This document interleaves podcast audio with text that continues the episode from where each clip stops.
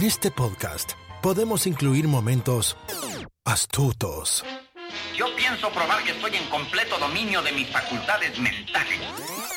podemos incluir melancolía o incluir secretos de película. I see dead people. Queremos que te quedes a escuchar. ¿Qué te pasa, Mafly? ¡Gallina! No te vayas. ¿A dónde vas? No seas gallina. Nunca más. Me llames gallina, Neros, nunca más. Acomódate. Bienvenidos a Baterías No Incluidas. Con Jimena Campos y Samuel López.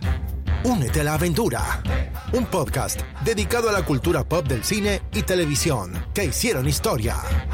Vamos a llevarte por un túnel del tiempo audiovisual lleno de recuerdos y grandes momentos. Prepárate un buen asiento, palomitas, algo para tomar, porque así comenzamos. Baterías no incluidas. Arranca. Bienvenidos.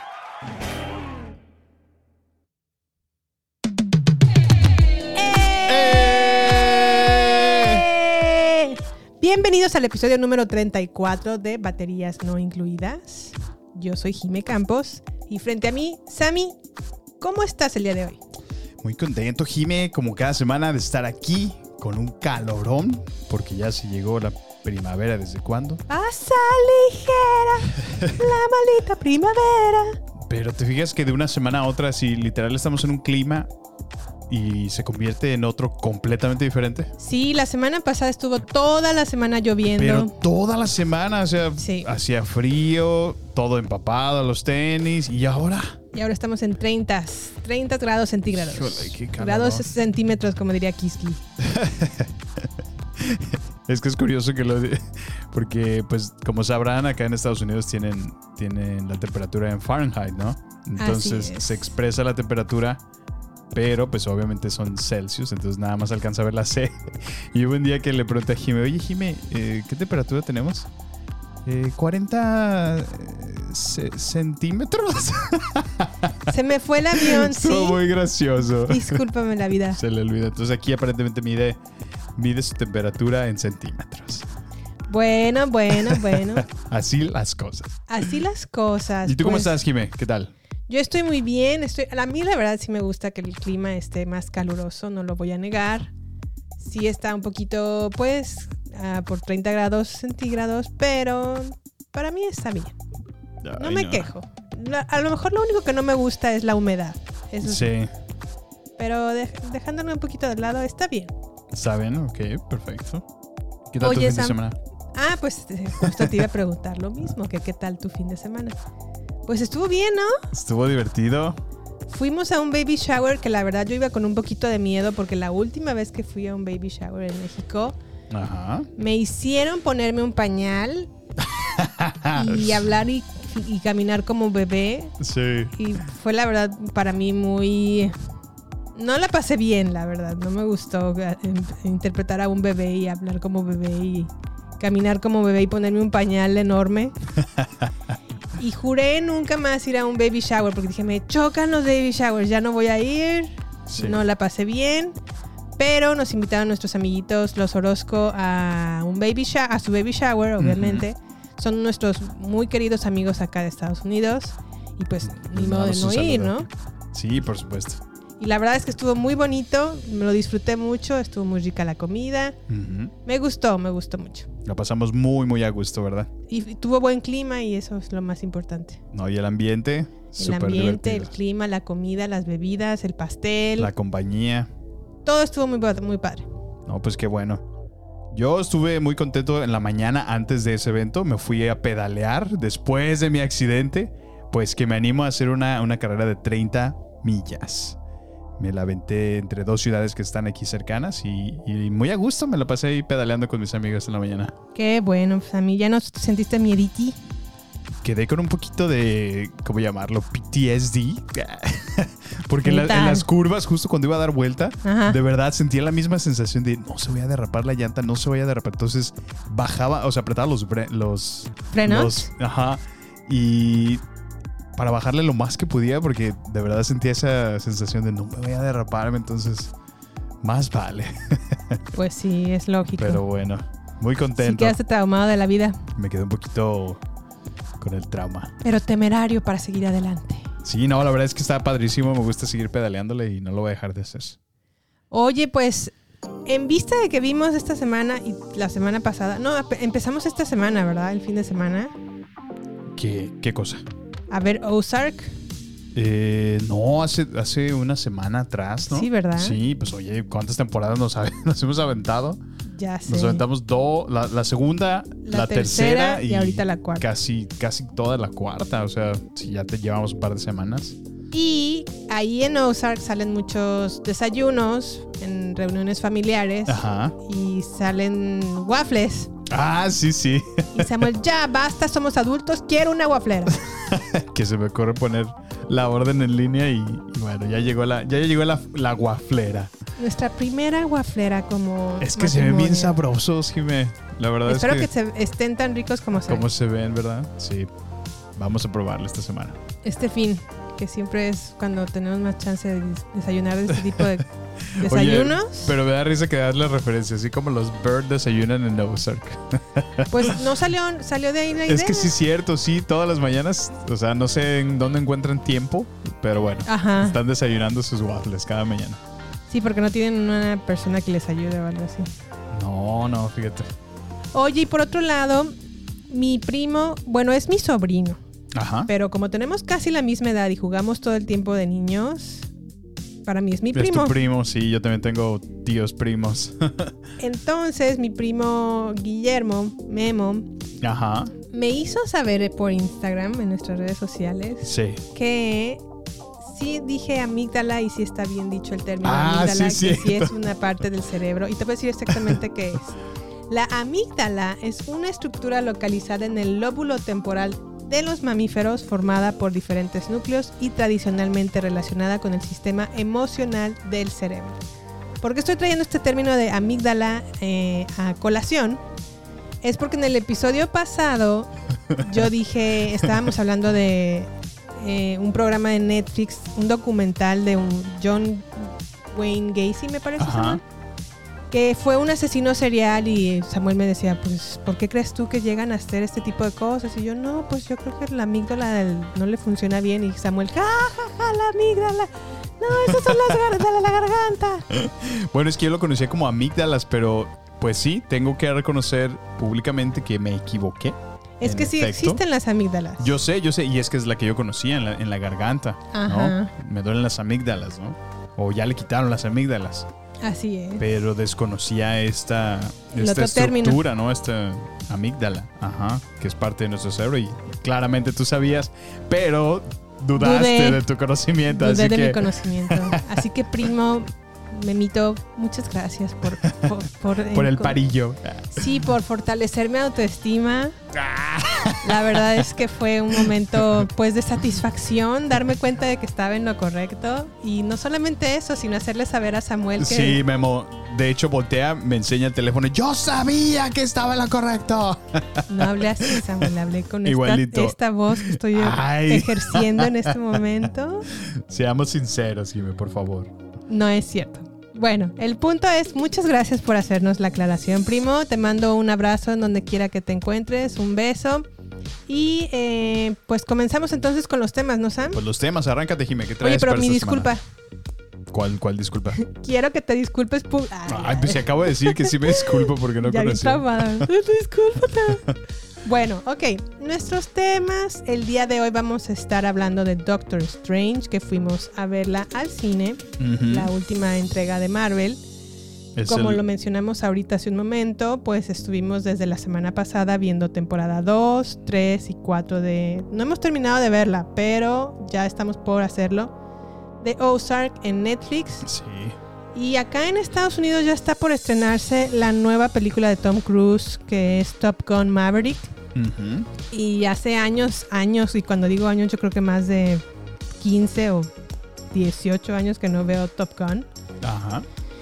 Y le dije a Samuel, pues vamos a ver Top Gun para Vamos ver cómo, vernos a la tarea, sí. cómo relacionarnos con los personajes, para llegar a ver a esta nueva película con toda la idea fresca, ¿no? De los Sí. personajes. Y pues la vimos y en un momento vamos a platicar de ella. Perfecto. ¿Cómo ves, Sam? ¿Te pare- ¿Cómo te parecen los personajes? Los personajes. los temas de hoy. Pues están muy bien. Bueno, aunque tengo mis comentarios acerca del universo de Marvel, pero ya lo platicaremos enseguida. Ok, pues comenzamos entonces con Doctor Strange in the Multiverse of Madness. Con este pequeño audio trailer.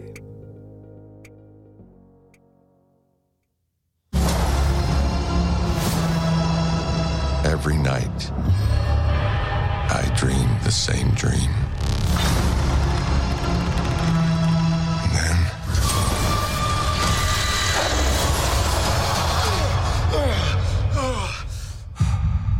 The nightmare begins.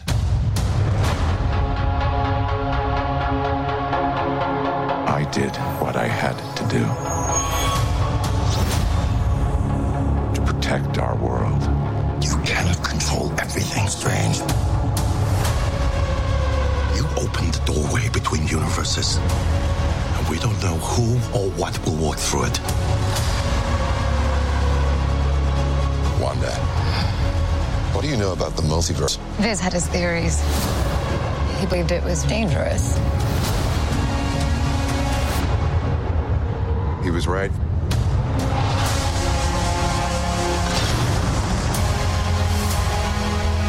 I'm sorry, Stephen. Your desecration of reality will not go unpunished.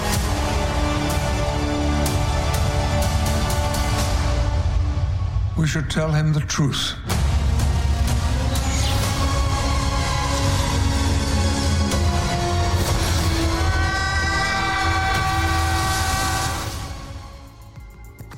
We should tell him the truth.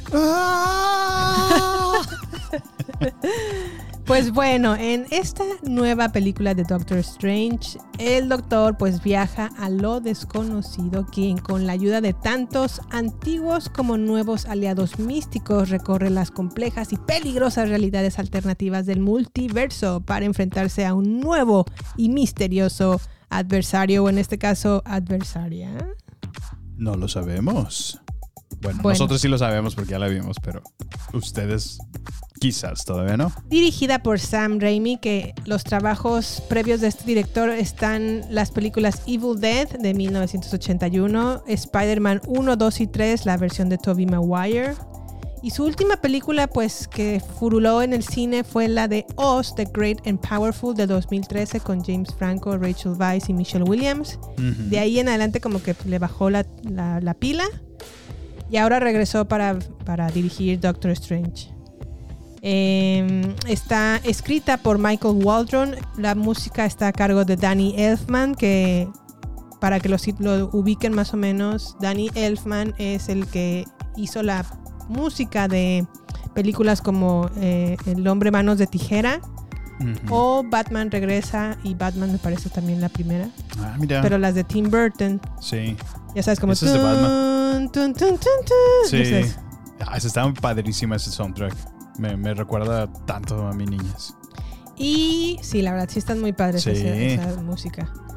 Está encabezado por Benedict Cumberbatch, Elizabeth Olsen como la bruja escarlata, Benedict Cumberbatch naturalmente como Doctor Strange, Xochitl Gómez, que es América Chávez, América Chávez. Chiwetel Ejiofor, que no sé, no me acuerdo el nombre de su personaje, Rachel McAdams, que es el interés amoroso del Doctor Strange, Benedict Wong, entre otros actores. Sammy, ¿qué tal se te hizo Doctor Strange? Pues creo que esta película no estuvo al nivel de todo el hype que causó, tanto en redes sociales, en medios, en todos lados. Esta película creo que es el resultado de hacerle un super hype y, y venderla así, eh, sobrevenderla de alguna manera. Sí. Pero en mi opinión, la película no estuvo, no estuvo al nivel que, que te la estaban vendiendo. Eh, la verdad es que mm, no disfruto. O sea, es la misma fórmula de Marvel que ya conocemos. Clásico. Superhéroe en conflicto, superhéroe salvando el día. super- o sea, me pareció una película bastante predecible, sin saber qué iba a pasar. Sí. Creo que al menos en los primeros 20 minutos te das una idea de qué va a pasar y quizás cómo se cierre y en efecto se cierra así. No vamos, a, por supuesto, a hablar de spoilers, pero eh, creo que lo más destacable de esta película es la actuación de Elizabeth Olsen, que me gusta mucho. Sí. Mm, No sé si es la mejor de Benedict Cumberbatch como, como el Doctor Strange. Creo que me gustó más su actuación inicial. Y la verdad no me gustó para nada la actuación del nuevo personaje de América Chávez. Chávez con esta nueva chica Xoch- Xochitl Gómez. La cual que creo va a tener su propio show ahora en Disney Plus, ¿no? Va a salir Mrs. Marvel próximamente, su miniserie. No sabía, ¿iba a salir ella? Y va a salir ella. Entonces, es- esta es como la introducción al personaje, el cual Oh, ya veo. no lo veo como ah, muy fuerte, pero bueno, pues ya veremos entonces. ¿A ti qué te pareció, Jime? Pues yo tampoco logré conectar mucho con la película. Ajá. De hecho, me quedé dormida. Sí, sí, vi un buen rato, te quedaste dormida. pero aún así sí la entendí. Entonces, sí pude retomarla, ¿verdad? Sí. Pero um, algo que me. Para mí es importante en las películas es que pueda sentir como empatía o que logre conectar con personajes o que pueda ver como la actuación de un personaje, a lo mejor siendo un villano con el que a lo mejor naturalmente no puedes conectar, Sí. sea tan buena que lo, o sea, que digas, "Bárbaro, o sea, es, es increíble su actuación, está muy bien, vale la pena ver la película por este villano. Sí. Ejemplo de esto a lo mejor el Joker de, de Heath Ledger en Ándale. El Caballero de la Noche en. The Batman, ¿no? Sí. Pero en el caso de América Chávez, pues realmente ella funciona como un, o sea, podría funcionar como una persona o como un maletín, ¿eh? O como un libro, porque es un MacGuffin. ¿Qué es un MacGuffin? Un MacGuffin es un elemento de suspenso que hace que los personajes avancen en la trama, pero puede tener o no tener mayor eh, relevancia en, en los personajes o en la trama en sí. Esta frase o esta palabra MacGuffin es una expresión acuñada por Alfred Hitchcock Ujú. y él la designa o la usa como una excusa argumental que obviamente motiva a los personajes alrededor de este MacGuffin al desarrollo de la historia, pero carece de relevancia en sí misma. Esto le sucede a América Chávez. Mm. Puede ser un maletín, puede ser un libro, puede ser en este caso una persona Sí. que sirve como elemento para que la historia avance, pero creo que esto lo hace el director no desarrolla tan, tan bien el personaje que no haces no conectas con ella. Exacto. Entonces pasa como sin pena ni gloria. Sí está padre, a lo mejor trae una chamarra con con como varias frases Ok. trae su pin de la bandera de la diversidad o de la bandera gay. Ajá. Bueno, no, sería de la LG, de la comunidad LGBTIQ y agregados. Sí. Y tiene como una frase en su chamarra que dice amor es amor. Y bueno, todo eso está muy bien. No le veo como mayor problema. A lo mejor se me hace un poco oportunista por parte de Disney, como sutilmente meterte ese tipo de cosas. Que a lo mejor no es necesario porque ese personaje, si no, o sea, si es un objeto inanimado, también funciona la trama. Tanto así.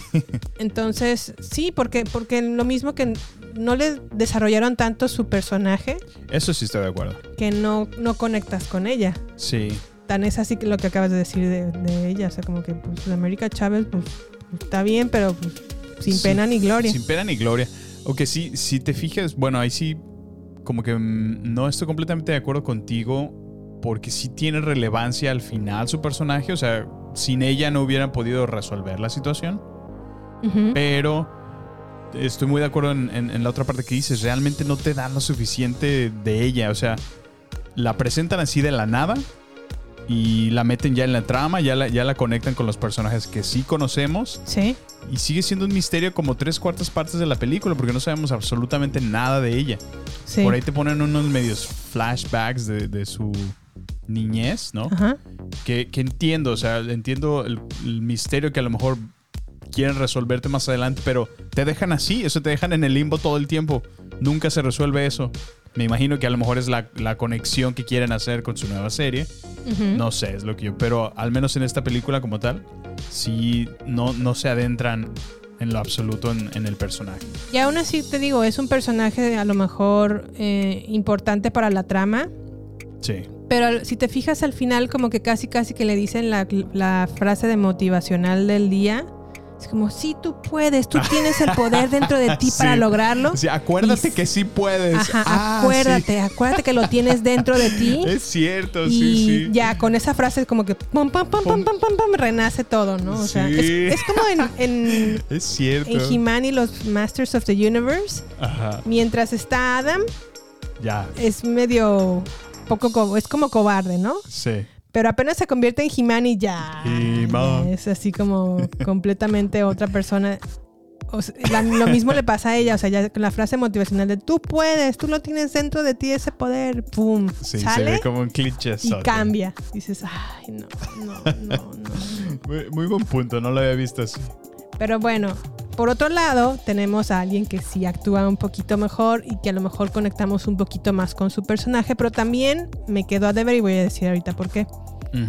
La bruja escarlata, interpretada por Elizabeth Olsen, Sí. se convierte como en la en la maluki de la película. ¿no?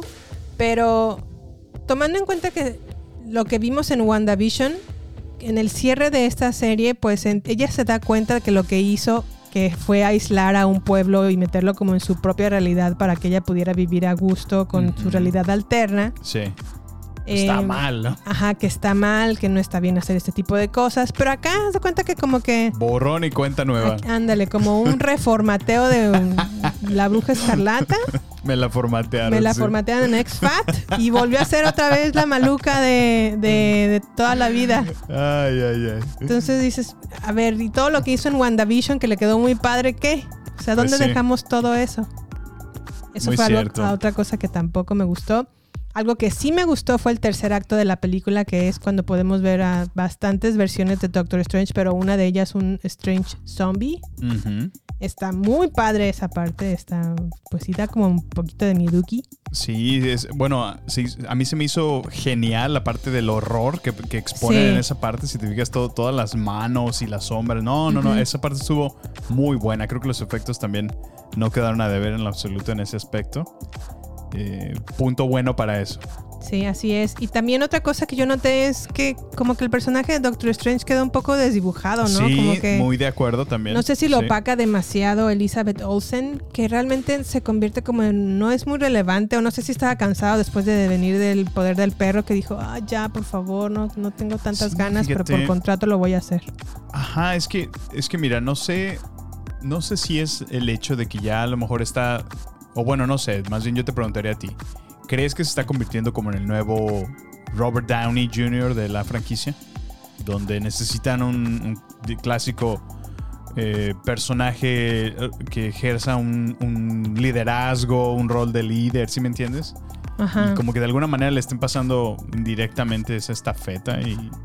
Pero sí, la verdad se ve, se ve un... Tal vez. Se ve un Benedict Cumberbatch medio... No sé, como que no, no tan adentrado en el personaje, ¿sí me entiendes? Sí, Eh, es que no sé y en si realidad fue- es que es lo que tienes con todos los personajes, no no empatizas, no conectas con ninguno de No ellos. sé si fue el guion, quizá, a lo mejor. Los diálogos tampoco eran como... Muy buenos. Los muy así. Sí. O sea, no sé. O sea, digo, ¿Qué tal el fanservice, Sam?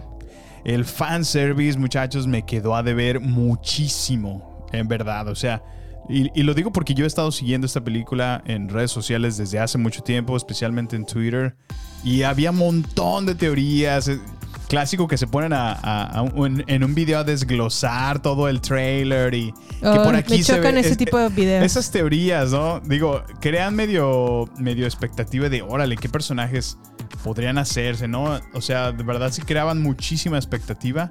Ujú. Y en mi opinión, digo, sin spoilear quién sale, en verdad el fanservice se queda mucho, muy, muy, muy corto. Nada que ver a lo que se estaba vendiendo. No, y como que poco oportuno, ¿no? Como que como que te das cuenta, dije, yo la verdad cuando lo Se vi vio dije, forzado. Ajá, dije, ay, lo hicieron a propósito Sí, para exacto. generar un wow o una o unos aplausos en el cine. Ajá, pero no, no, aún así no creo que no creo que los personajes que aparecieron fueron de esa de ese impacto.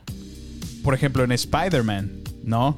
Ajá. Manejaron la misma eh, faceta del multiverse, ¿no? Sí. De alguna manera muy muy apenas si la rasparon, pero qué, qué, qué sorpresa te llevaste, ¿no? O sea, en realidad Claro. sí, sí estuvo sí estuvo muy, muy divertido, estuvo muy emocionante el ver a los, a los Spider-Man reunirse, ¿no? Sí.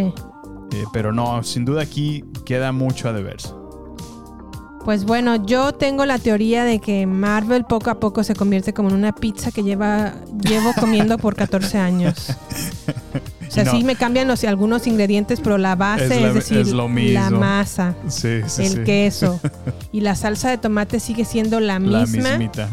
y la verdad es que ya no son tan buenas las de Marvel. Ay, ay, ay. Mira, yo honestamente ahorita que estamos hablando de- del multiverso, la película que acabamos de ver de Everything Anywhere All at Once era muchísimo mejor Sí. representación del multiverso Exactamente. que lo que acabamos de ver con esto de del fíjate y, y es que hasta el título se supone que yo esperaba el Multiverse of Madness no dices órale va a estar bien bien locochón o sea no no no no, no.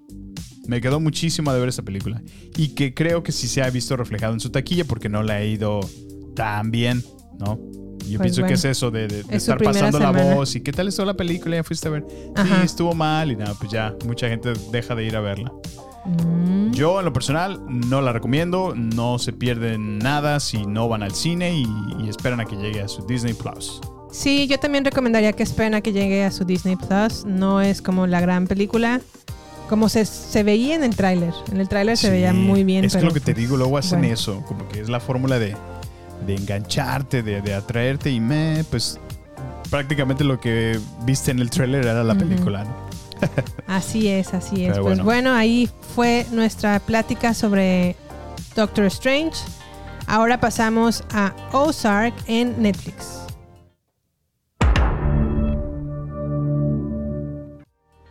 Pues bueno, Ozark, para quienes no la han visto, eh, les voy a dar un poquito de sinopsis y luego vamos a hablar con spoilers para que si no la han visto y la quieren ver, paren, Pausen. pausen este podcast y regresen cuando la vean, porque se- si no la han visto se están perdiendo de una de las mejores series de todos los tiempos. Sí, es que qué buena serie. Qué buena serie, pero Ozark va más o menos así. Marty Bird, que es Jason Bat- Bateman, es un asesor pues financiero con pues mucho talento, ¿verdad? Con- para los números.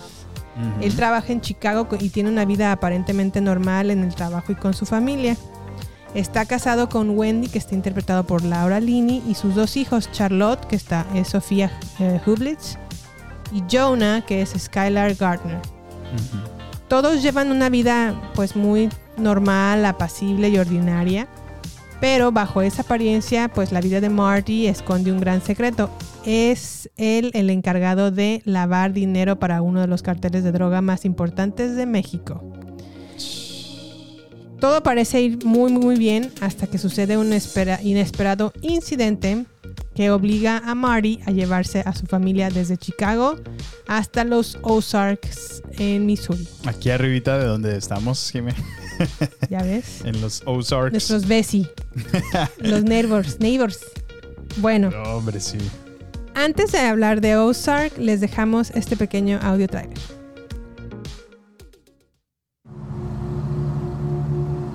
Money. That which separates the haves from the have nots.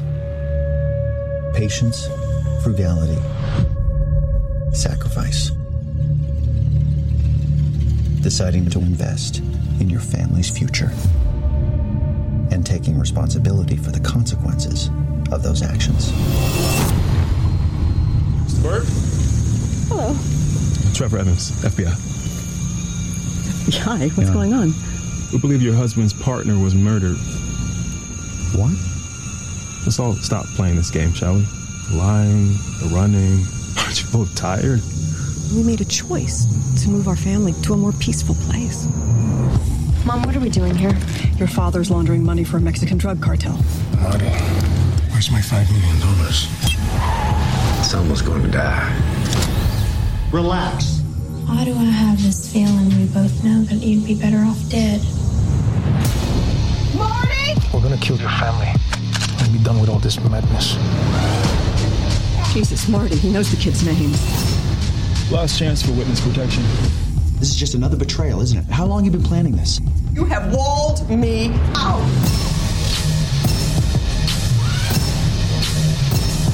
Money is, at its essence, that measure of a man's choices. What you do today for our family.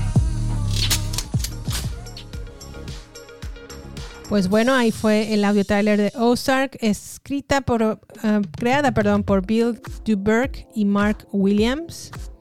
Está escrita también por las mismas personas, además de Paul Cosby y Chris Mundy. La música está a cargo de Danny Benzi, eh, la fotografía de Ben Cutchins y el reparto eh, Jason Bateman, Laura Linney, Julia Garner, Sofía Hublitz, Skylar Gardner, Peter Mullen, entre otros. Fue eh, lanzada en Netflix en el año de 1900, 1900 2017. iba también, iba también. Y eh, pues bueno, ahora sí hablar de, de, Ozark con spoilers. Por favor, si no la han visto, pónganle pausa. O si no, si no quieren, está bien. Está bien. Pero ya, ya avisamos. Eh, hasta campanita y toda la cosa. Esa campanita me suena como para la limosna, ¿no? Así. Limosna. Ese bici. Ah, sí, ¿verdad? Bueno, Sammy, nosotros habíamos, yo la verdad había visto la temporada 1 cuando salió, es decir, en el 2017 y ya después como que no peleé la serie. Y luego escucho un podcast que se llama Cine Garage, que me gusta mucho y, y también me gusta mucho cómo habla Eric Estrada en ese podcast. Ok.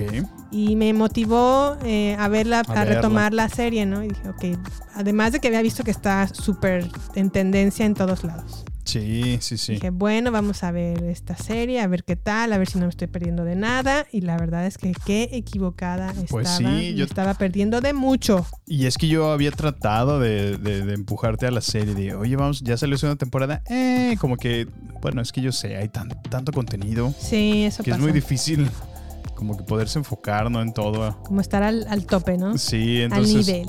Pero bueno, mira, te llegó en tu momento. Ahorita, ahorita la última temporada, de hecho, la parte 2 de la temporada 4, ¿no? Sí. Porque cabe resaltar que la temporada 4 tiene 14 episodios. Así es. Se dividió en dos partes. La segunda parte del episodio 8 al 14 acaba de salir. Y al parecer ha sido un hitazo, ¿no?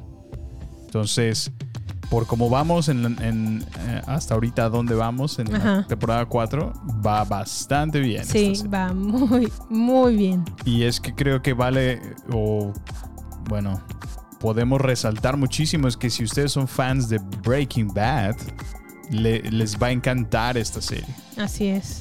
Creo que está como al nivel de Breaking Bad, ¿eh? Está muy, muy buena esta serie. La verdad es que muy sorprendido me, me quedé con, con el trabajo que han estado haciendo y qué, qué original historia, ¿no, Jimé? Y la verdad es que a lo largo de las temporadas se puede ver cómo a nivel de fotografía o de Ajá. cinematografía le, le invierten más y, cada más vez más dinero al- al- presupuesto. ajá, a la serie. Sí, qué bárbaro.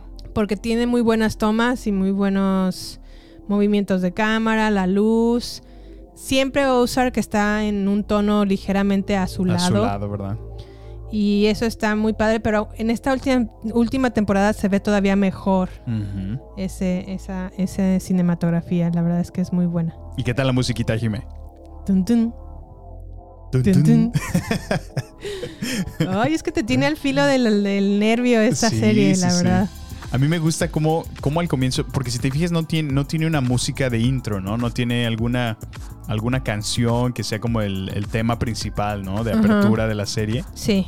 Pero me encanta que cada episodio te ponen como las, las cuatro pistas. cuatro pistas, ¿no? Que son como pequeños dibujitos Sí. en, en la O de Ozark que te dan como, como spoilers sin contexto, ¿no? De lo que va a pasar. Imágenes. ajá. Imágenes. Ajá, pero por eso lo llamo spoilers sin contexto, porque tú todavía no sabes qué es esa imagen, pero eso va a pasar en el episodio. Y se me hace muy original porque luego ya te pones a buscarlos mientras estás viendo la serie.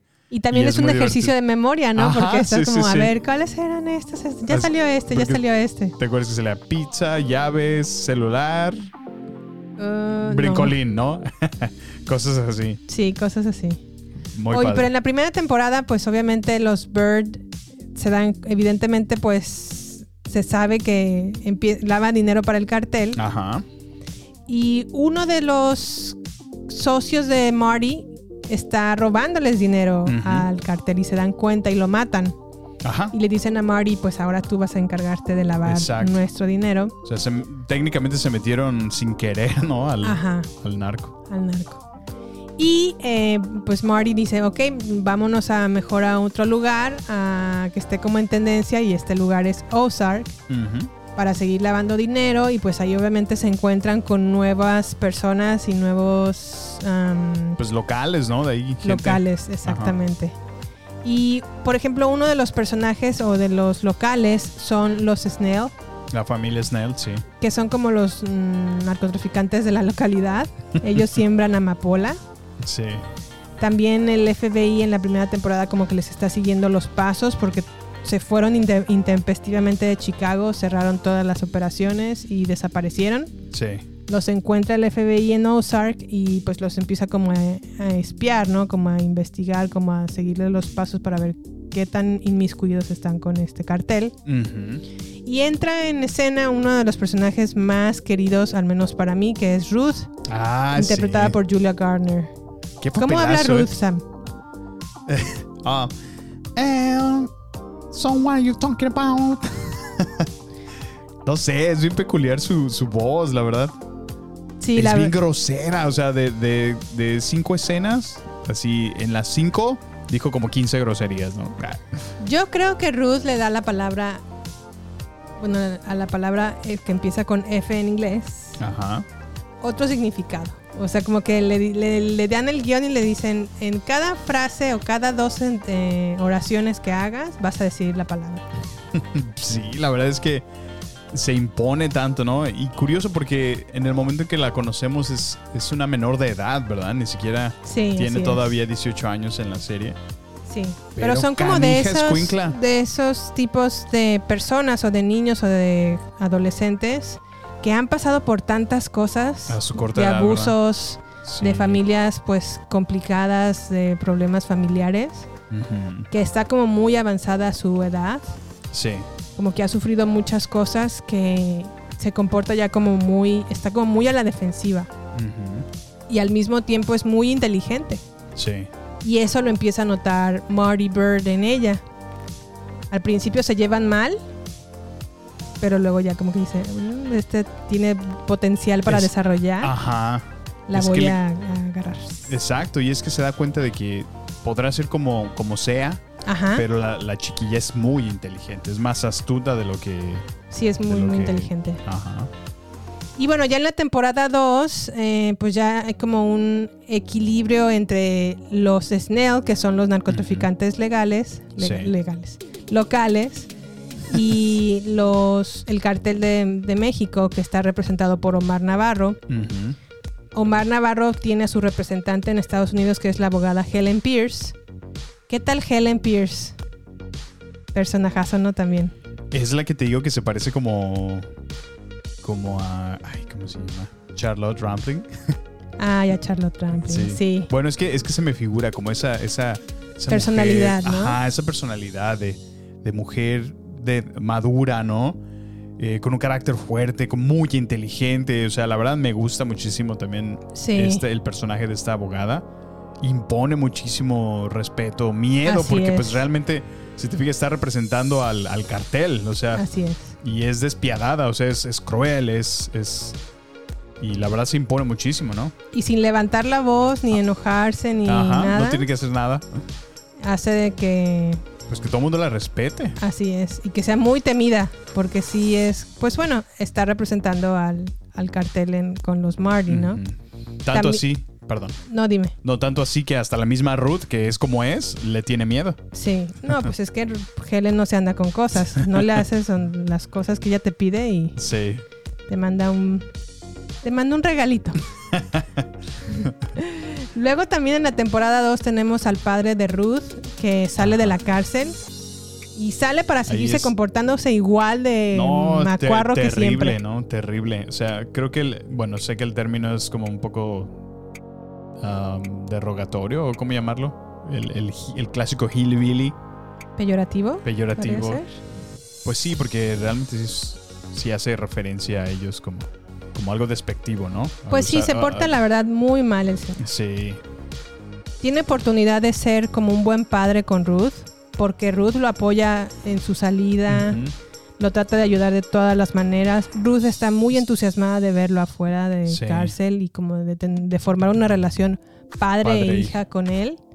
Pero pues no, el padre nomás no, no, no progresa.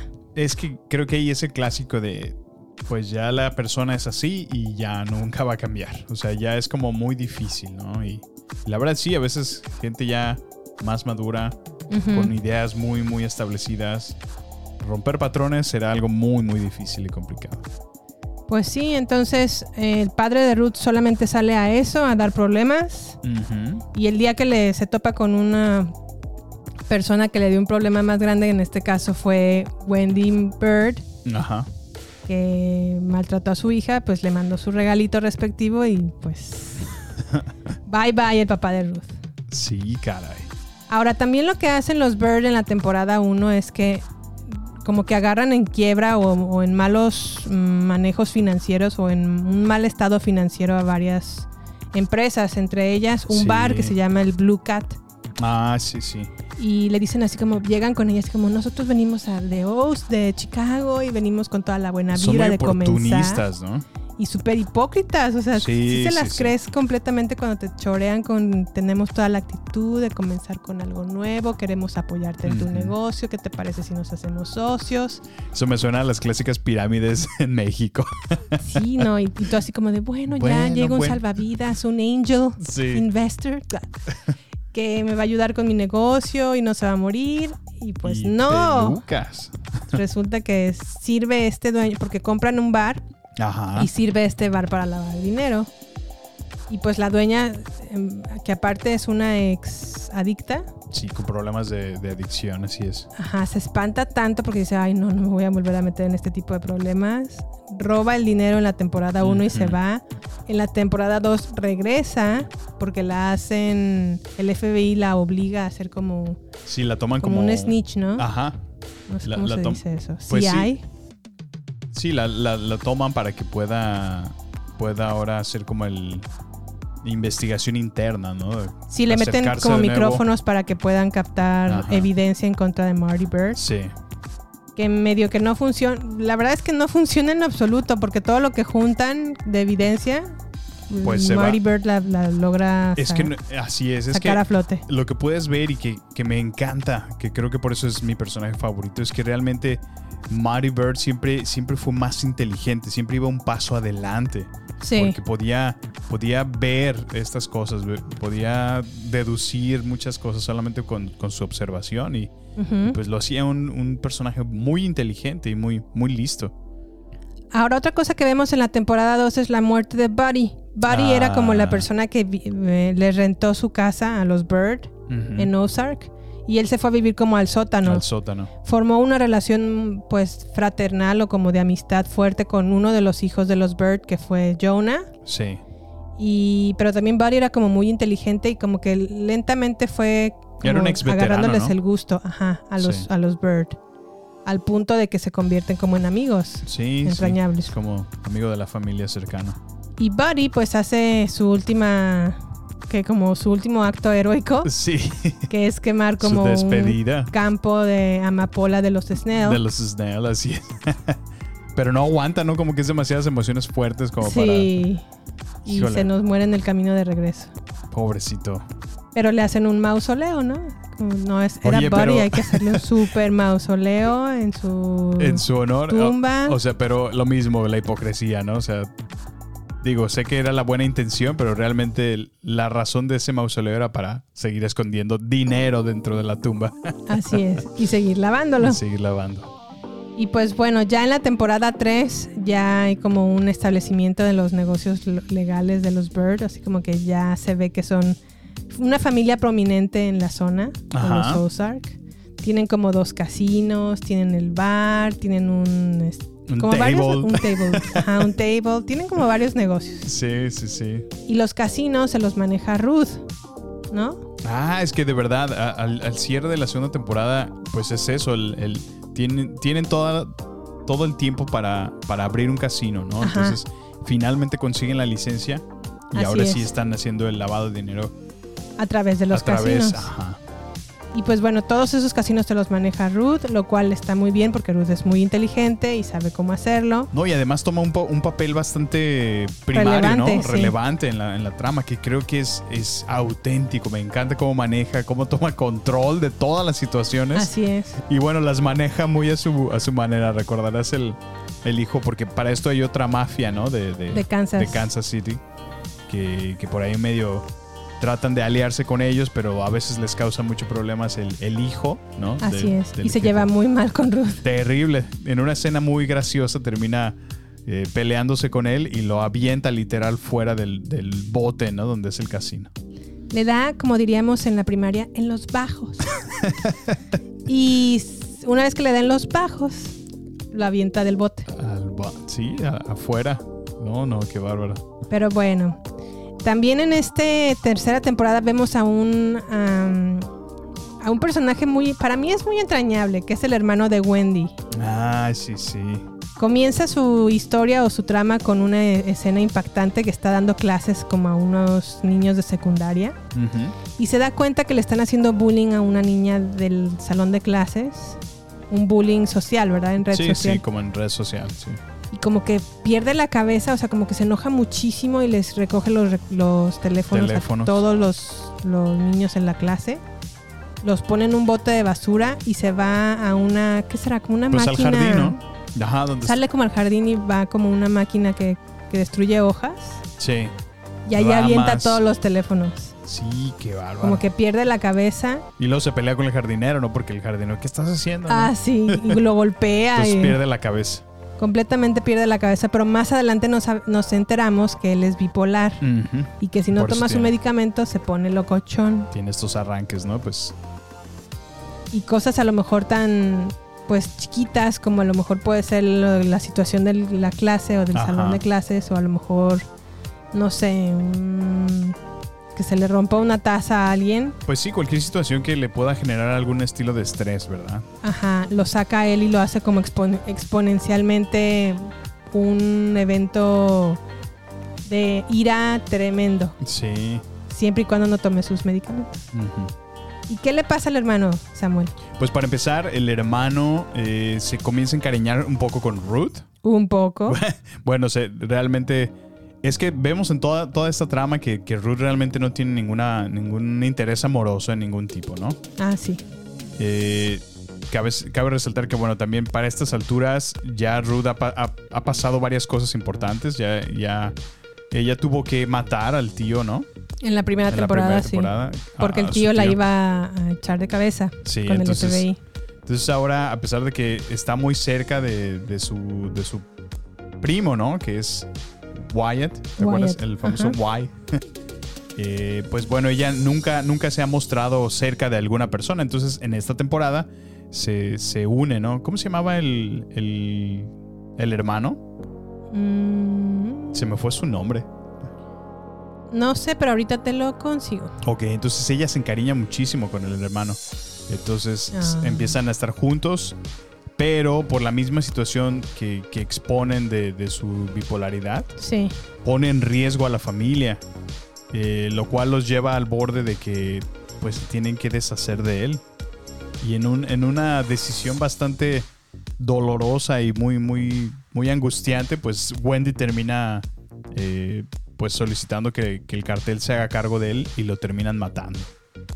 Entonces Eso estuvo. estuvo desgarradorcísimo porque la verdad es un personaje pues que ya aprendimos a, a querer y, y empatizábamos con él porque a lo mejor él es la parte de la razón que a lo mejor nosotros como especta- espectadores tenemos, ¿no? De, de, no, ya esto está muy mal hasta cierto nivel, si sí, me entiendes, era como el cri-cri, Sí. ¿no? De tratando de poner a, a la familia y dar- darse cuenta que ya hasta los mismos hijos no están viviendo en una situación normal, o sea, ya ya el tener una familia dentro del cártel y que los hijos vean y hasta estén también lavando dinero no es normal. Claro. o sea, entonces como que la voz que este personaje siempre tuvo en la familia, resaltando lo obvio que estaba mal de la familia. Y luego ver que parte de esta manera es, es bastante doloroso, la verdad. Sí sentí, sí sentí feo que, que se deshicieran de este personaje pero al, al mismo tiempo le, le da, le da mucho poder a la historia, ¿no? De, de qué, qué es lo... ¿Cuál es el límite que están dispuestos a cruzar los, los Bird por, con tal de poder mantenerse a flote, mantenerse vivos?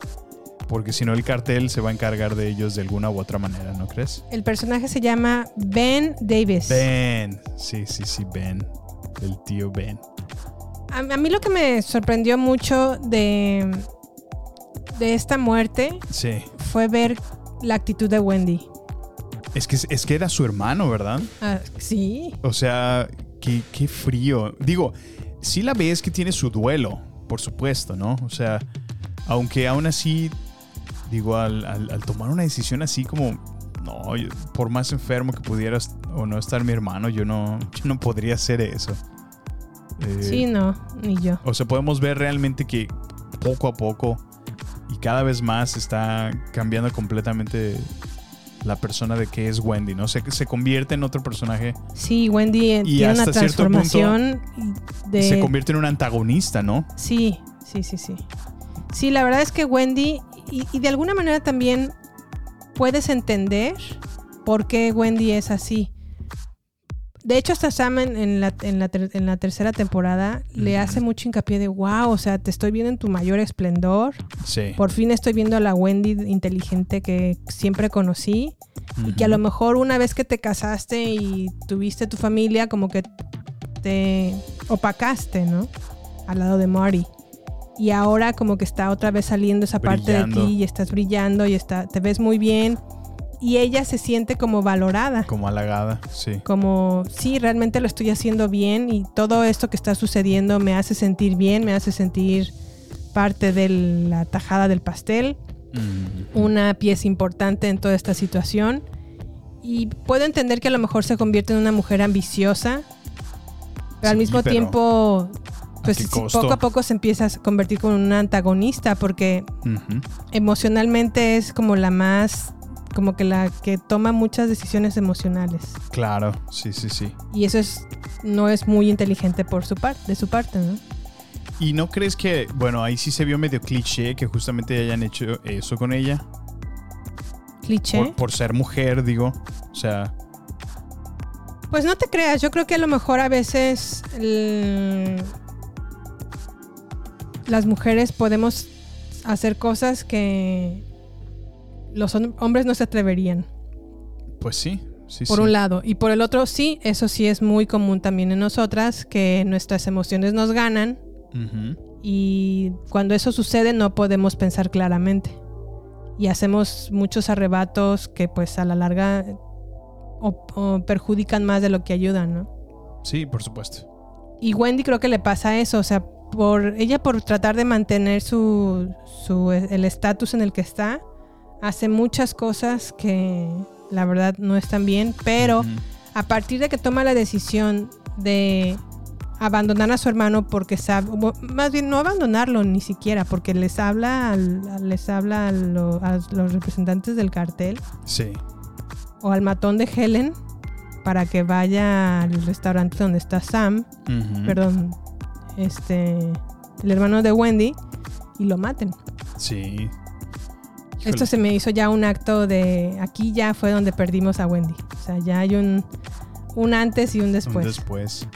Y otra cosa que a mí me gustaría resaltar de esta temporada es que puedes ver cómo ya la relación de los Bird con Navarro, que es el líder del, del cártel, ya es mucho, muy cercana.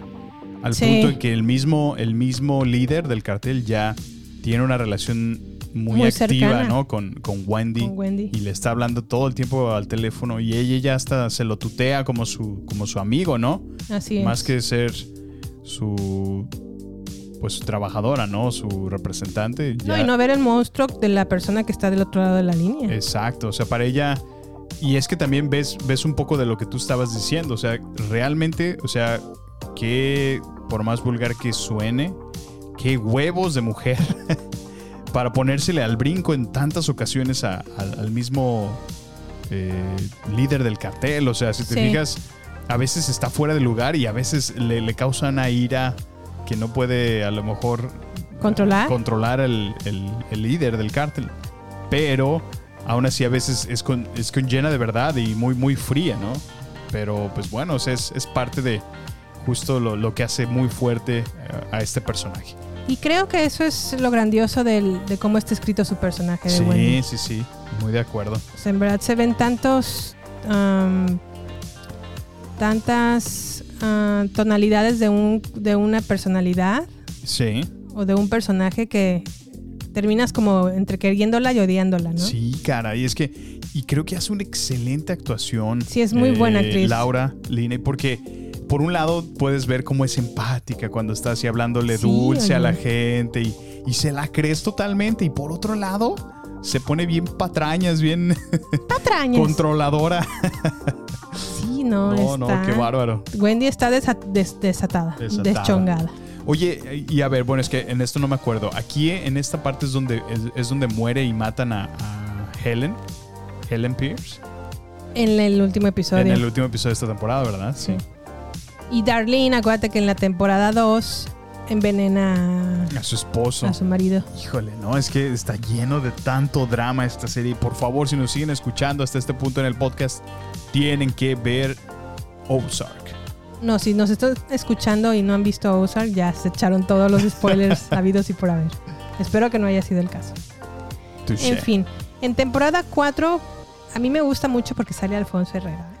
Ay, Y es un sí actor- recuerdo que sale por primera vez en pantalla y tú, ¡ah! Y yo, ¿qué? ¿Qué? ¿Qué? ¿Qué? Es que actúa muy bien. Pero tu grito de niña, niña de 13 años desesperada. ¡ah! Y yo, ¿qué? ¿Qué está pasando? ya sé. Bueno, sale Alfonso Herrera y él es el sobrino de Omar Navarro, que es el líder del cartel de, de este cartel pues de México. Ajá.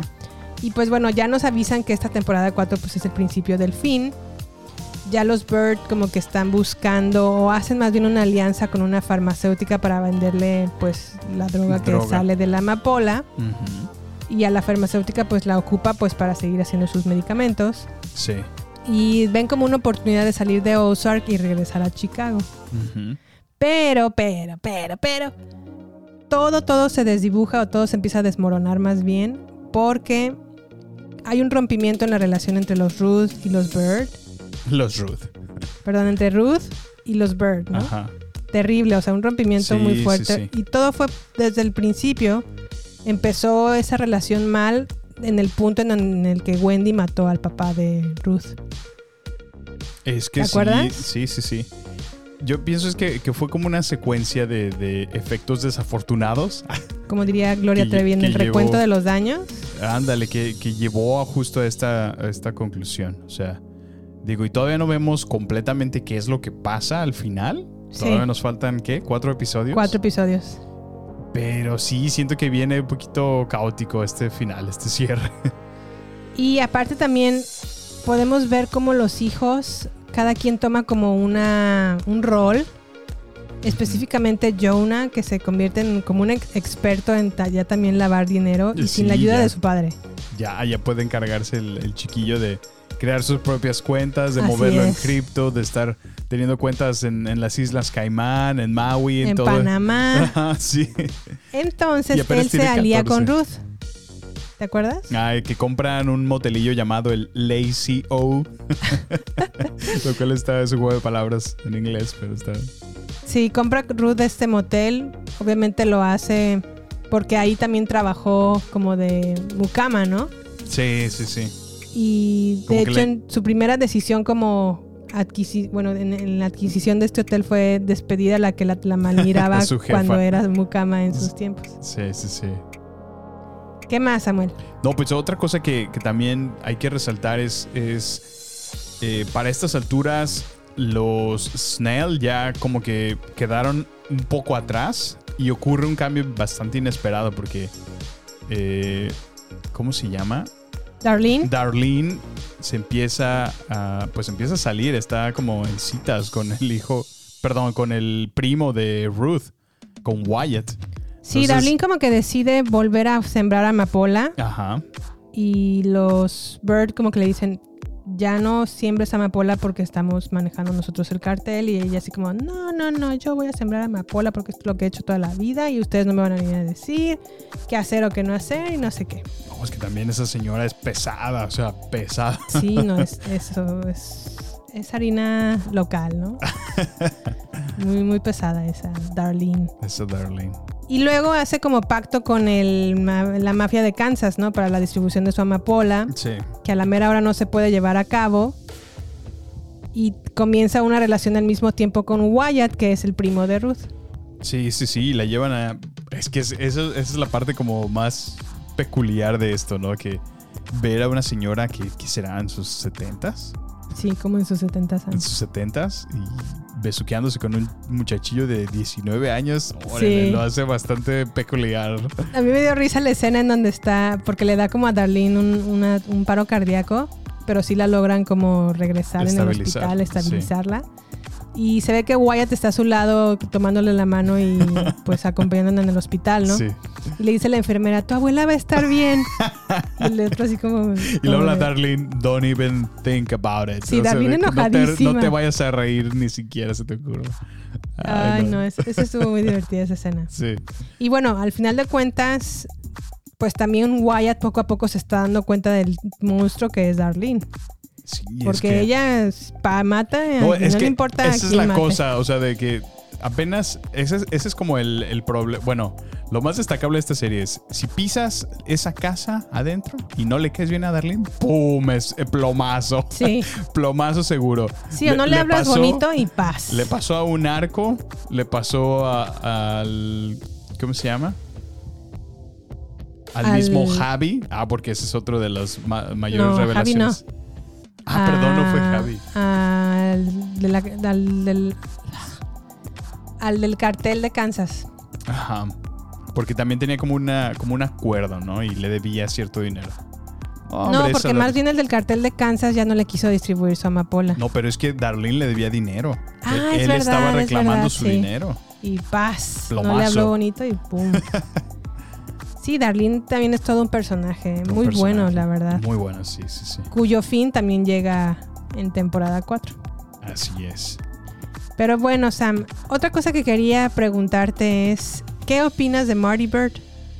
Marty Bird, si- sin duda, es mi personaje favorito, yo creo. Es que podría ponerlo a la par con, con Ruth. Ajá. O sea, ahí la balanza como que, pues por un lado, es, es que él es, es excelente. Y me sorprende más porque pues no solamente eh, Jason Bateman se encargó de dar vida a su personaje, sino también fue parte de, de la dirección. O sea, Y de la producción. y producción, o sea, imagínate, o sea, qué, qué trabajo, la verdad.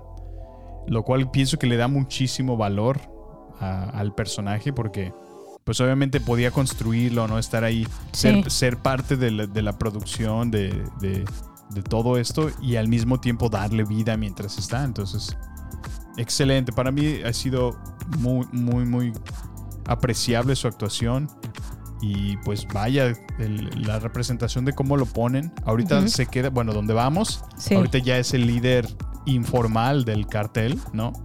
Así porque es. para eso está Omar Navarro. Omar Navarro en la, en la cárcel, porque al parecer un, un agente del FBI se le ocurre atraparlo y bueno, las cosas no le salen muy bien. Así es. Y ahorita ahí es donde vamos. ¿Quién crees que es el MVP de esta serie, Sam? Ay, no sé, te digo, la balanza para mí está muy, muy, muy ahí más o menos balanceada entre Marty, Bir- Marty Bird y Ruth. ¿Tú qué piensas? Para mí es Ruth. Ajá, ¿por qué? Me encanta cómo actúa a lo largo de toda la, la serie. Creo que es una persona que ha sufrido mucho, Bastante. que desde que conoció a los Bird le ha ido peor. Pues es que ya ahorita a estas alturas de la serie ya se quedó sin familia. Exacto. Y O aún sea- así sigue en pie y sigue, sigue bien.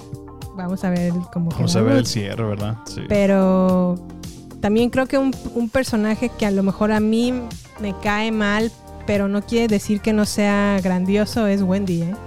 Sí, es que, es que ahí ves esa cómo va mutando, ¿no? Cómo se, cómo evoluciona, ¿no? De, de esa mujer temerosa que todo le daba miedo al principio y que finalmente como, ¿cómo se diría? El, el embrace. Como que finalmente hizo. Pues se, transformó en... pues hizo parte de, de ella. Yo ya, ya el hecho de que tenían que trabajar. Era una pequeña larva y se convirtió en una mariposa. en su máximo esplendor. No, pero si te fijas, o sea, aprovechó ya la situación. Ok, ya nos queda otra. Vamos a trabajar el cartel. Ok, entonces voy a trabajar y voy a trabajar bien, ¿no? O sea, y se metió de lleno. Sí, eso sí. Admiremos sí. el compromiso, ¿verdad? se puso la camiseta. Se puso la camiseta, sí, así es. Ay, ay, ay. Pero bueno, a ver qué pasa con Ozark temporada 4, segunda parte. Ya estaremos a lo mejor platicando y cierre de esta serie, o al menos el final. Yo creo que sí sería bueno dar un- al menos una pequeña ah, reflexión o, o comentario en nuestro siguiente episodio del cierre, porque de verdad la serie es tan fuerte que en realidad lo vale. Te iba a sugerir que hiciéramos un in memoriam, pero yo creo que nos llevaría todo un capítulo, todo un, sí, un episodio de baterías no incluidas en hacer un in De todos los que memoriam. mueren. De todos los que han muerto en, en, en Ozark, ¿no? Pues podríamos al, al menos eh, agregar a los más relevantes, si quieres. Bueno, ya veremos. Ya veremos. Ya veremos, dijo el ciego, pero vámonos entonces a redes sociales, ¿no, Sam? Pues vámonos. A ver. No queremos que te pierdas nada. Por eso, te invitamos a sumarte a nuestras redes sociales. Twitter, Instagram y Facebook. Encuéntranos como Baterías Podcast. Cine, series y mucho más solo con nosotros. Con Jimena Campos y Samuel López. Agéndalo. Nos encontramos en redes sociales. Baterías Podcast.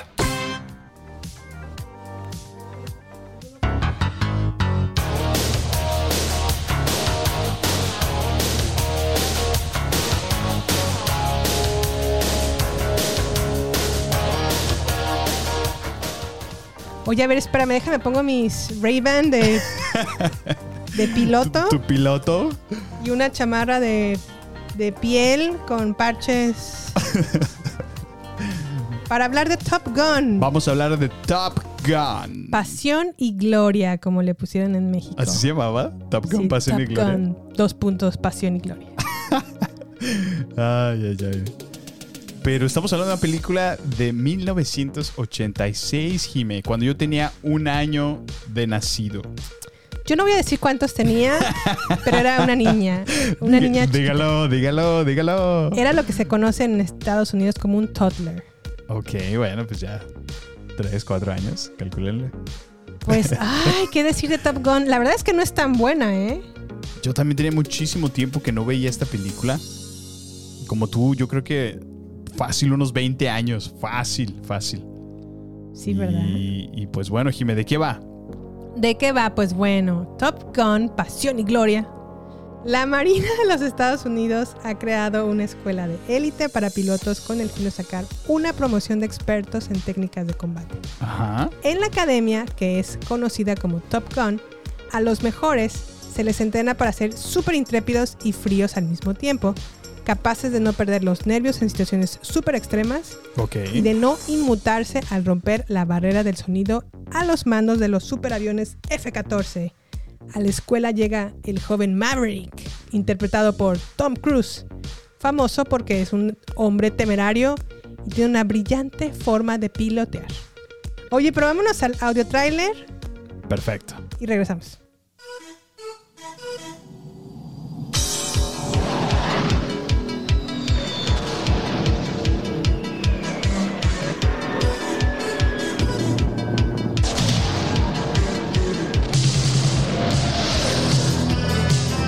I'm gonna send you up against the best. Yes, sir.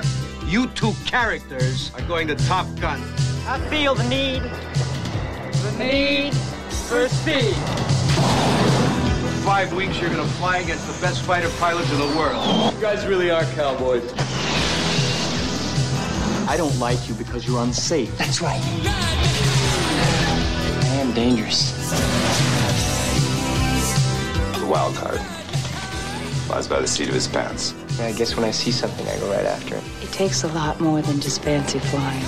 Gentlemen, this school is about combat. There are no points for second place. Figured it out yet? What's that? Who's the best pilot? No, I think I can figure that one out on my own.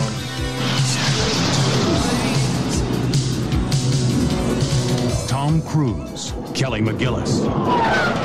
Top Gun. Samuel López, Jime Campos en Baterías No, No incluidas. incluidas. Es más, Jimé, déjame. Mira, déjame quito. Ya me quité la playera Ay, no, por favor. para estar como Tom Cruise. Bueno. Está bien, nada más no te recargues en el asiento. no te creas, Sam. Bueno, Top Gun es del año 1986. A ver, espérame, déjate veo. Dime, dime. ¡Ay! ok, ok. Este, Top Gun es del año 1986. Está escrita por Jim Cash y Jack Epps Jr. Mm. La música está a cargo de Harold Falter Mayer. Eh, la fotografía a cargo de Jeffrey Kimball. Protagonizada por Tom Cruise en su papel de Maverick. Kelly McGillis, que es como el interés amoroso de Tom Cruise.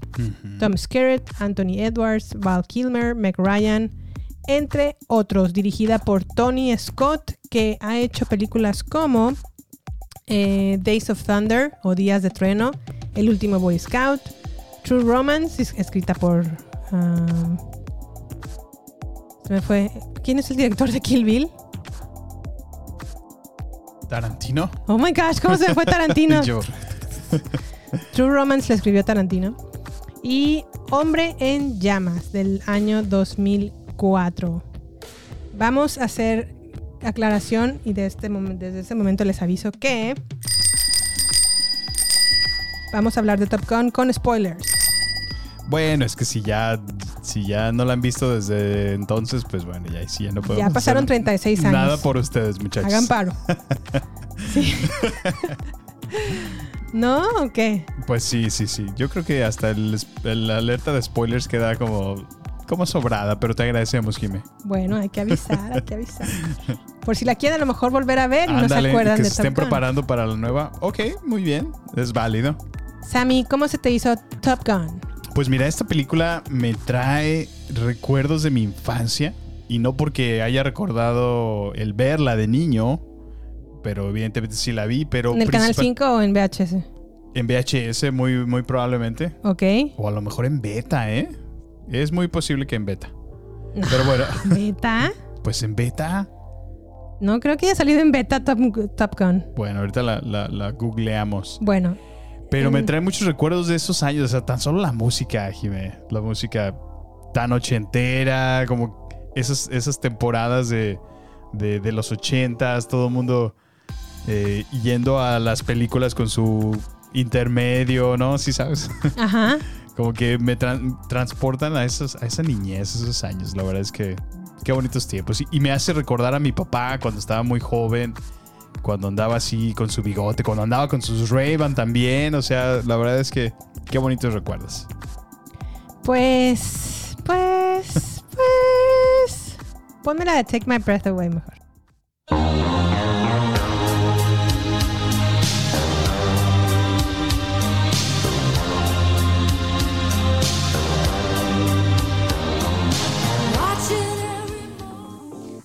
Alguien puede Qué pensar, tema, ¿no? ajá, cuando escucha este tema en otra película que no sea Top Gun. Nadie. No, ya Passion, Passion, ¿no? Sí, oye, híjole. Pero que- creo que un error de esta película es que abusan tanto de esa canción, ¿no? Como que fue Oye, el- sí. Cada rato salía Tan, la... tan, tan, Tom Cruise, take me to bed. No, hay una, hay frase que dice el, eh, Kelly McGillis que dije, ay no, por favor. ¿Qué, qué dice? Dice, take me to bed or lose me forever. Y ahora sí, Sam. Tan, tan, tan, tan, tan. Dije, no es cierto. Seguramente eso lo escribió una mujer. Pues no, obviamente lo escribió un hombre. Híjole. Pero sí dije, qué ridiculez de frase. Take me to bed or lose me forever. Ay, no, mam. Mam, ¿quién, por favor? La verdad es que mm, la volví a ver con nuevos ojos. Ok. Ojos del nuevo siglo. Y este, pues, pues, Nuevos. pues no es muy buena, ¿eh? Sí, hay muchos detallitos de esta película que, pues bueno, evidentemente se ve que está muy casada a sus tiempos, ¿no? Claro. es sí. muy, muy de acuerdo a sus tiempos. Puedes ver muchos factores modernos que están completamente a- a- ausentes, como la inclusión, La diversidad. La diversidad, to- todo, esto era, era historia en ese tiempo, ¿no? no Solamente hubo un piloto de raza afroamericana Ajá. o afroascendiente, el cual solamente dijo una frase Y algunos pocos diálogos después con Maverick y, y ya. y ya. Sí, no, no tiene No mayor hizo- relevancia. no hizo- es más, no recuerdo ni su nombre, porque todos tienen nombre como de stripper, como Maverick, Goose. ah, Bueno, es que es, es el nombre de piloto, ¿no? Mientras están allá arriba es, es su código, ¿no? Pero no crees que como que tiene nombre de stripper. Pues cada quien escoge su nombre. Eso sí. Sí. ¿Qué más? Eh, pues eh, bueno, esta película, no sé, Jimé. A ver, corrígeme si me equivoco. ¿No, no se te parece que hay, hay algunas ocasiones donde se, ve- se siente un poco medio gay la situación? Y cuando digo esto es porque Yo le, Hay muchas le digo escenas. un término homosensual. homosexual. Es que, o sea, hacen uso excesivo del sudor, ¿no? Por alguna razón, al parecer en ese tiempo se creía que el ver hombres sudados, hombres machotes, alfa, mamadísimos, sudando frente a una cámara era, era algo atractivo para el público. Y abusan y lo, lo tienen todo el tiempo, sea, Pues sea sí lo es, sí es atractivo. ¿Para ti no lo es? ver a hombres sudados, no. Por favor. Bueno, pero no se te hace muy homosensual, muy, muy como sexy. Pues. Not really. Pero sí tiene mucho hombre sudado todo el tiempo. Sí, o sea, pero- están en el baño sudado. Están en, con el jefe sudado. Están, no sé. Sin playeras, así la pose clásica de pie. Hay una escena en súper cliché que están jugando voleibol. Ándale. Ay, no, dije, por favor. Sí, por supuesto. Está, no sé, como que hay unas partes donde digo, sí se siente un poco gay esto, pero no sé, era- eran, eran los, los ochentas.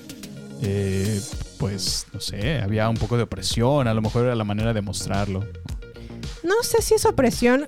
Lo que sé es que a lo mejor. O eh, represión, más bien. eh, la, la gente de esta de la diversidad lo va a disfrutar mucho porque sale mucho Tom Cruise sin playera. Y las mujeres también vamos a disfrutarlo porque salen mucho sin playera. Muchos machotes.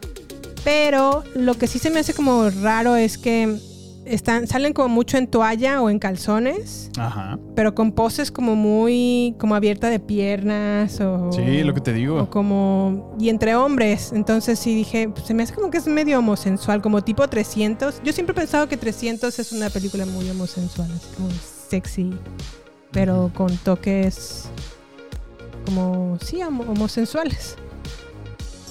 Pues no lo sé. Yo, en 300 no me da la misma impresión, como que ese sí es más, más macho alfa, guerrero. ah.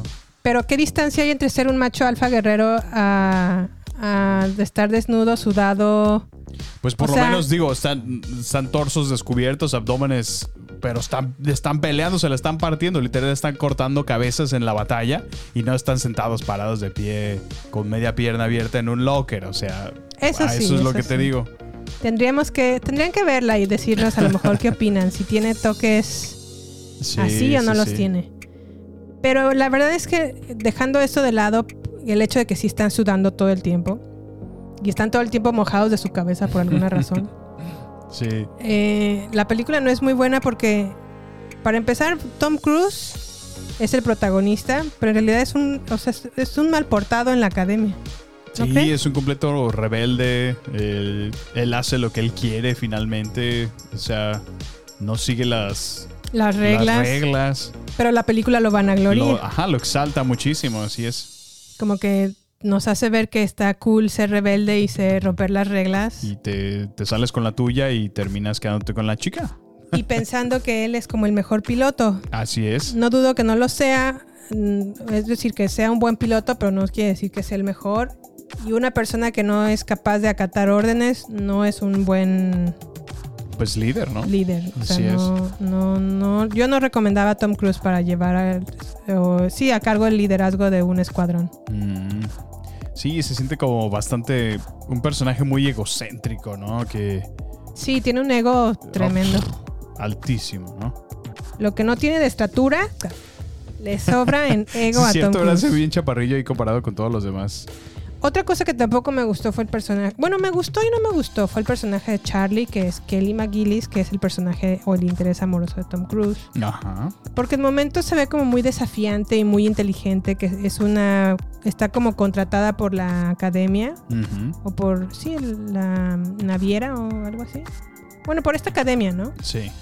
Para impartir ciertas clases. La Marina, ¿no? ¿O qué Por la? Marina, ajá. Y para impartir ciertas clases, pero luego se involucra con un estudiante. Ah, sí, sí, sí. Y dejando al lado de eso, en momentos se ve muy inteligente de que como que sabe realmente su rol y lo que hace. Y en otros momentos le ponen frases como take me to bed or, or lose me forever. Y dices, o sea, no, una mujer a ese nivel tendría como más control de, de sí misma Bueno, mira, en su y no defensa. lanzarse a la primera y de esa manera. En su defensa, esa frase se la dijo primero la esposa de Goose a Goose cuando estaban ahí jugando en el piano. Y Ajá. luego ya ella se la, se la apropió y se la dice a, a Tom Cruise. Pero sí, bueno. pero la esposa de Goose, que es interpretada por Meg Ryan, Ajá. se ve el que el personaje es como chistochito, ¿no? Sí, sí, sí. Y se lo dice también como de chistochito broma, ¿no? No, pero la otra sí va en serio, ¿no? Y la otra sí se lo dice en serio, así como, ya por favor, Ya, llévame, que estoy me. desesperada de que me tomes entre tu cuerpo sudado Sí, sí, sí. con tus Raven. ¿No? Sí. Muy de acuerdo. Ahora, algo que, que yo mm, había o analicé en esta película es que muchos hombres utilizan el término chick flick para referirse a películas que está como orientado al género femenino. Ajá, sí, y me sí. puse a investigar qué era exactamente un chick flick. Ok. Un chick flick es un término slang para un género cinematográfico principalmente relacionado con el amor y el romance y diseñado para atraer a una audiencia principalmente femenina. Ujú. Chick flick es un término muy derogativo, muy no es muy Derogativo, no, es como un slang, nada más. Pues a mí no se me hace como como que es buena onda decir, "Ay, esta película es un chick flick" Ay, pero ¿por qué? Sea, y como meterle en un género. Es, es ofensivo. ¿En qué es ofensivo? Si hace referencia, hay historias de amor eh, que están un poquito más orientadas hacia el lado femenino, que es una realidad. A las mujeres les gusta mucho el romance, ¿no? Yo no opino lo mismo, no creo que debería de existir este término en sí. Ok. Pero si existiese este término, Top Gun para mí, y disculpen mi francés, es un dick flick. ¿Qué quiere decir eso? Dick flick es un término slang para un género cinematográfico principalmente relacionado con el desnudo, la virilidad, la musculatura, el sudor, la testosterona, los gritos, la camadare- camadare- camaradería ¿Qué, qué? entre hombres, diseñado para atra- atraer a una audiencia principalmente masculina con toques homosensuales. Pues. Pues bueno. ¿No? I guess, pero yo, yo, yo no podría ver algo así. Ah, no, pues es un dick flick. No, pues eso, eso para mí suena a porno. Pues para mí Porno esto es, gay. es un dick flick. Porque si está mala la historia, Sí. no tienen a lo mejor, a veces los desnudos de estos personajes no están justificados, Sí, ni está I justificado que estén sudando todo el tiempo, ni está justificado que estén como cada rat, cada cinco segundos, chócalas, need for speed, pa, pa. Ay, o sea, se hace como ridículo. eh. Dije, ay, no, no, por favor. Pero bueno, sí, sí, creo, esa es mi creo que lo llevan opinión. solo. Solo creo que lo llevan al otro extremo. Porque, pues, mira, contrario un poco a la, a la opinión que tú dices, creo que sí está padre la, la- justo la camaradería. Hay, hay una escena donde están todos como celebrando, ¿no? Están en, en el bar. Ay, sí, la escena del bar que se ponen a cantar. Pues está Qué padre cuando estás conviviendo así en cotorreo realmente con todos tus amigos. Eso sí se me hace padre. Pero si lo llevan al otro extremo, como digo, aquí, aquí exagera, ¿no? A ver, pero ahora te voy a preguntar esto. Ajá. Si estuviera la misma escena, Ok. pero estuvieran mujeres cantando, no sé, If you wanna be my lover o algo ajá, de las Spice Girls, ¿no dirías, ay, no manches? No sé, dependiendo del performance, y si la canción les queda chida, pues sí estaría padre, porque Ay, no creo, Samuel. es, es más fácil ver a un grupo de mujeres cantando. Bueno, no, no es cierto, es, es- es independiente. Sí, eso no tiene nada que No ver. tiene que ver, sí. You got a point. Lo que pasa es que la sociedad nos ha hecho pensar que solamente ciertos patrones y comportamientos son de un género o de otro, pero en realidad no. Y lo voy a decir porque yo conozco a muchos hombres que les gustan las telenovelas, pero obviamente les da pena decir que les gusta. No, mi, no, yo no. A mí no me gustan. Ay, no, sí, no soy yo yo no. ese conocido, solo para aclarar. Yo no, yo no. Bueno, ok. ¿Algo más que quieras agregar de Top Gun? Top Gun, pues no puedo esperar para ver la segunda parte. Eh, este nuevo, pues que sí, sí es una secuela, ¿no? Realmente. El, el trailer lo vimos también en el cine, está muy bueno. La verdad es que se ve con todo esta, esta película. Vamos a ir al cine a verlas seguramente. Y que no se ve tan dick flick como la llamas. Así ya que. veremos. Esperemos que no. No se ve el tráiler de esa manera. Ajá. Aquí ya se ve como que Tom Cruise ya tomó la producción totalmente y es una película enfocada en él. Oh, sí, es, ves el Lego de Tom Cruise al máximo. Y eso no quiere decir que necesariamente sea mala, porque tiene muy buenas entregas de Misión Imposible. Sí, sí, sí. Y a lo, lo que sé de esta película, segunda parte, es que estuvo filmada en cámaras IMAX y que muchas de las escenas que tuvieron. Bueno, tú me contaste eso, Sí, ¿no? A es- ver, eso- cuéntame. Eso, fue un dato curioso que yo leí y Ajá. se lo platiqué a Jime. Eh, Tom Cruise estaba tan eh, entusiasmado por esta película y, y quería que tuviera realmente secuencias legítimas filmadas en actuales aviones que Sí. le- les pidió a los actores que los van a acompañar en el reparto de esta segunda entrega Sí. que tomaran le- lecciones de vuelo y al mismo tiempo lecciones de, de camarógrafo. De cine. De cine, así es. Y la razón de eso es porque quería que ellos estuvieran en, en aviones, de hecho, y iba a haber muchos momentos o muchas situaciones donde ellos mismos iban a tener que filmar a sí mismos, Ok. porque ellos iban a estar dentro del avión y la cámara frente a ellos, entonces tenían que saber cómo, cómo utilizar la cámara, cómo hacerlo. O sea, ese es el grado de, tomas. de compromiso que él le está invirtiendo y que espera de su, de su reparto para Sí. que participen de esta manera en la película, lo cual a mí se me hizo muy, muy bueno, muy original. Y está súper comprobado que Tom Cruise es súper disciplinado, entonces no dudo que esta película sea todo un éxito. Sí, la verdad es que sí, ese Tom Cruise, eh, desde mi punto de vista, es como si fuera el, el Cristiano Ronaldo del cine, ¿no? Pero bueno, ya veremos qué tal está. Ya les, conta- ya les contaremos qué tal está la peli. Y pues no sé si tengas algo más que agregar, Sammy. No, pues nada, solamente agradecerles eh, por escucharnos una semana más y pues invitarlos a que se suscriban a nuestro podcast, califíquenos, déjenos una reseña de la experiencia desde la plataforma donde nos escuchen, especialmente si lo están haciendo desde Apple Podcast. Y bueno, eh, compartan por favor este episodio, permítanos que lleguemos a más gente, si conocen a algún amigo, algún familiar que le gusten estos temas, le guste pasar un rato agradable escuchando de, de cine y televisión, por favor, compártanles nuestro episodio, compártanles nuestro podcast. Y bueno, síganos dejando sus comentarios en redes sociales. Es- Tenemos Twitter, Instagram y Facebook en la cuenta arroba baterías podcast, donde con mucho gusto nos encantará leerlos y seguir el contacto con ustedes.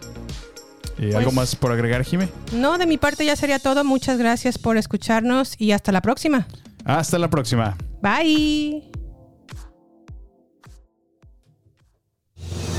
Este es el final solo por hoy. Hasta la vista, baby. Prepárate para más acción, misterio y seguir descubriendo las mejores escenas y secretos del cine y serie. Solo aquí. En nuestra próxima entrega, Baterías No Incluidas Podcast, con Jimena Campos y Samuel López. Hasta la próxima.